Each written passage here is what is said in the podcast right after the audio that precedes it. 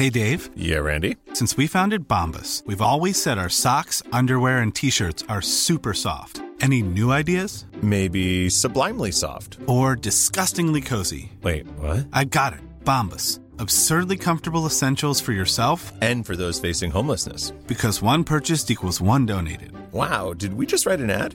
Yes. Bombas. Big comfort for everyone. Go to bombas.com slash ACAST and use code ACAST for 20% off your first purchase. Flash Black. Un podcast 100% satanizado. ¿Cómo de que no? Mi nombre es Sergio Albite y bienvenidos a Flash Black, una entrega especial en lo que llegamos a la quinta temporada, en donde por separado el George Medina y su servidor estaremos eh, dándoles especiales hasta llegar a esa tan cotizada quinta temporada, donde además vamos a celebrar ya nuestro segundo aniversario, tendremos algunas sorpresas. Y el 20 de agosto cumplimos dos años de Flash Black, ¿cómo de que no? Entonces bienvenidos a este especial que decidí enfocarlo en el nada controversial Josh Homme, frontman, creador y fundador de Queens of Stone Age, este grupo de stoner rock que pues ha estado medio ausente y dije, pues qué onda, en qué andan, porque justamente quiero saber si van a sacar un nuevo álbum o qué están haciendo. Entonces me puse a investigar y encontré algunas cosas controversiales sobre Josh Homme, pero antes de eso, por favor, denle watts y síganos en TikTok. Estamos como arroba flashblackpodcast, en Instagram como arroba flashblackpod y también en Twitter como arroba flashblackpod. Denle watts, estamos creando contenido especial para nuestras redes sociales en apoyo de nuestros episodios, así que vamos a darle watts y ponerle carnita a este especial de momentos controversiales de Josh Homme. Flash Black. Oigan, pues como les contaba, la verdad es que estoy muy interesado en saber qué hace ahora Queens of Stone Age, porque el anterior disco que sacaron en el 2018 no fui muy fan de él. Se llamó Billions. Eh, me pareció que le faltaba un poco de poder en la producción, pero esa ya es una opinión muy personal. Y entonces me metí a internet a ver en qué andan, si están en algunos proyectos alternos, yo qué sé. Y me encontré con un gran momento controversial de Josh Homme que a la vez es bastante entristecedor. Y es que resulta que su ex esposa y además ex integrante de la banda The Distillers, Brody Dale, tiene una orden de restricción en contra de Josh Homme y lo acusa de abuso físico y verbal y eso me dejó un poco sorprendido, pero a la vez notando porque dije, ¿qué? ¿Cómo en qué anda Josh Homme? ¿Qué onda? El músico ha negado las acusaciones,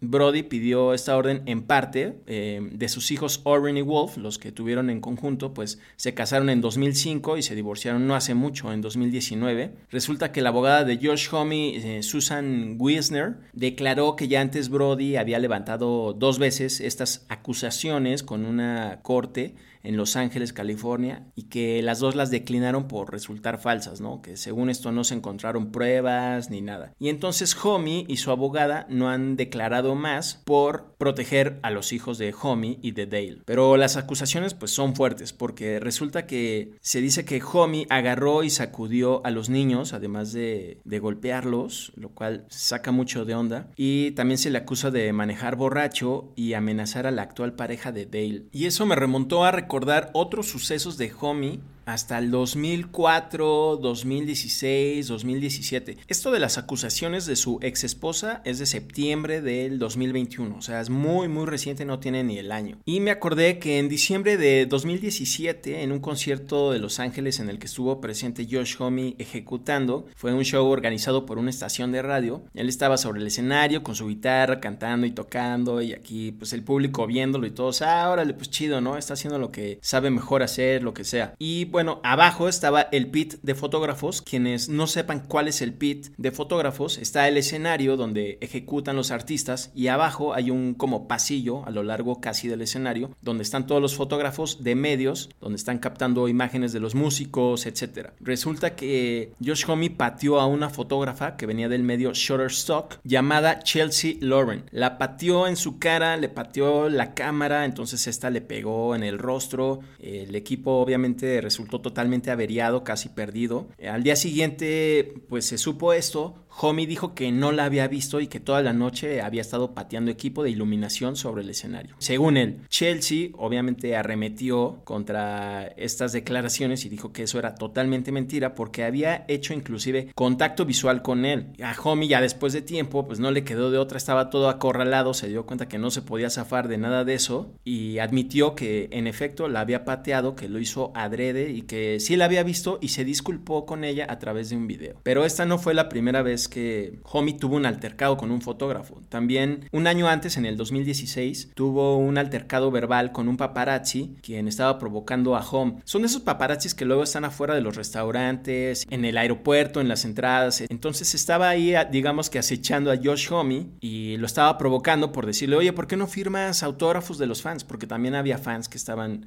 en espera de Homie a ver si les firmaba algo. ¿Por qué no los pelas? ¿Por qué eres así? Y ambos pues empezaron a discutir, Homie pues cayó en la provocación, Homie lo insultó y el fotógrafo que se llamaba Jason Lecron lo demandó por asalto y agresión.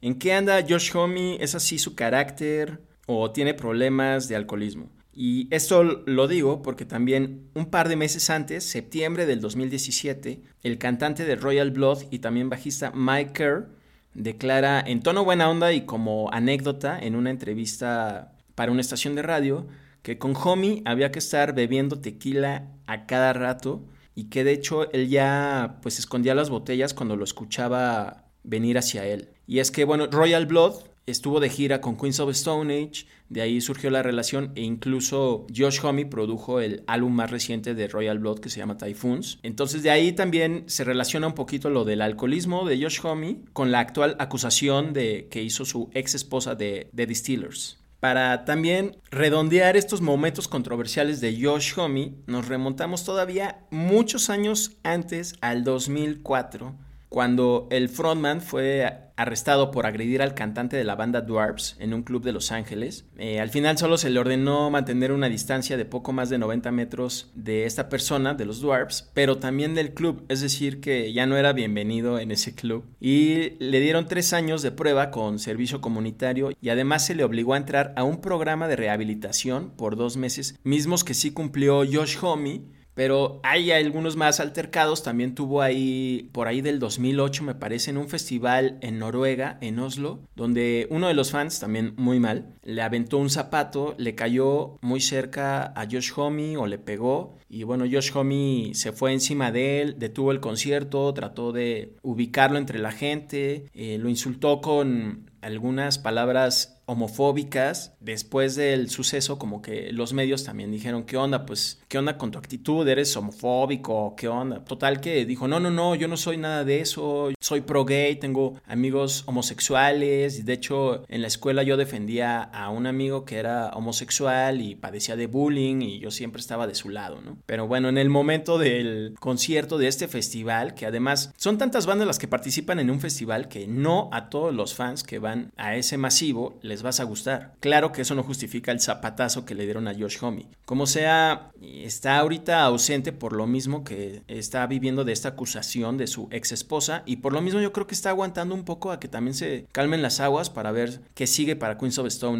eh, de cualquier manera, estos fueron los momentos controversiales de Josh Homme, quien espero que regrese un poco renovado, con mejor actitud. Si es cierto lo del alcoholismo no, pues ya es su onda, pero que ojalá él pues llegue a un punto en que pueda estar bien consigo mismo y también físicamente y de salud. Y si lo hace, espero que también se ponga a pensar en esa declaración que hizo que estaría dispuesto a reunirse con su ex banda Cayus. Habrá que ver. Flash Black. Yo soy Sergio Albite, gracias por haber escuchado y les mando un gran abrazo lleno de rock y directo del inframundo. Rock por siempre en Flash Black. Conducido por Sergio Albite y Jorge Medina.